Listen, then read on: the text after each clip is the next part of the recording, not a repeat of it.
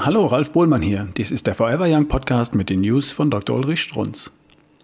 Unerschöpfliche Energie, buchstäblich ein Perpetuum mobile, verspreche ich Ihnen immer wieder, weiß aber ganz genau, dass kaum einer von Ihnen mir folgt. In der Regel bleibt es beim üblichen Träumen. Unerschöpfliche Energie habe ich täglich vor meiner Nase, meine kleine Frau, die mich den ganzen Sommer bei härtestem Radtraining begleitet hat. Häufig Bergzeit fahren. Jeden Tag stundenlang. Morgen wieder. Übermorgen wieder nächste Woche wieder. Jeder Sportmediziner wird nach spätestens zwei Wochen etwas von Übertraining murmeln. Grober Unfug für Menschen in der Ketose.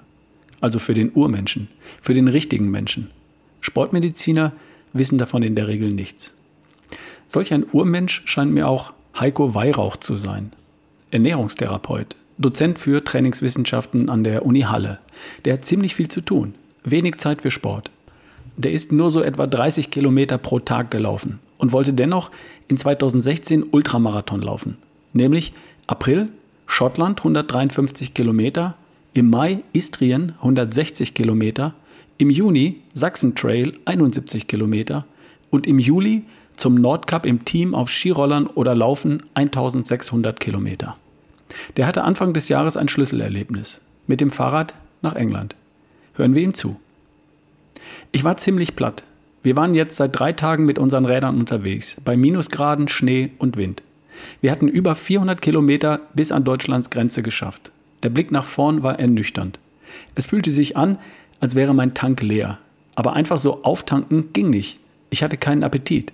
Und wenn ich etwas gegessen hatte, war mir einfach nur übel und flau im Magen.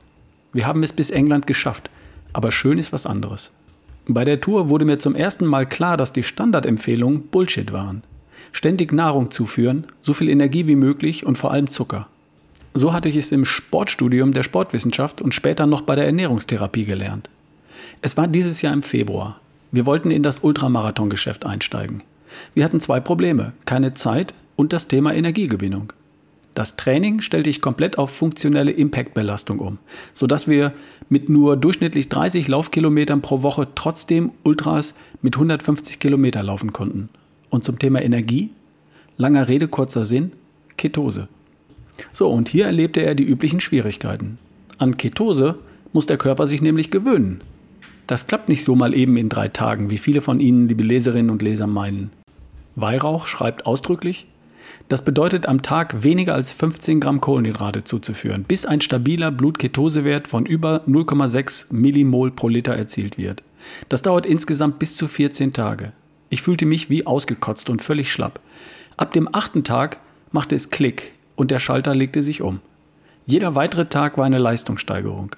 Irgendwann fühlte es sich an, als stünden uns unerschöpfliche Energiequellen zur Verfügung. So, nach dieser Vorbereitung die oben genannten Ultrawettkämpfe als Notration 100 Gramm Mandeln dabei. Das war's. Dass Weihrauch als studierter Ernährungswissenschaftler selbstverständlich Nahrungsergänzungsmittel zu sich nahm, gebietet die Vernunft. Abschließend die goldenen Worte von ihm. Zusammenfassend kann ich eine Ketose für solche Rennen nur empfehlen. Du hast praktisch unbegrenzte Energiereserven zur Verfügung. Wenn es dann noch alle 15 bis 20 Kilometer Kohlenhydrate gibt, auch nicht schlimm. Nutze den Zusatztreibstoff, denn die Ketose bleibt unter dieser Belastung stabil. So, vielleicht glauben Sie mir langsam, dass man wirklich als unbedarfter, nicht sporttreibender Arzt vom Schreibtisch aufstehen kann und anspruchsvolle Wettkämpfe wie den Ironman gewinnen kann. In der Altersklasse selbstverständlich. Ich habe es nicht Ketose genannt, sondern Eiweiß. Das waren die News von Dr. Ulrich Strunz, vorgelesen von Ralf Bohlmann hier im Forever Young Podcast.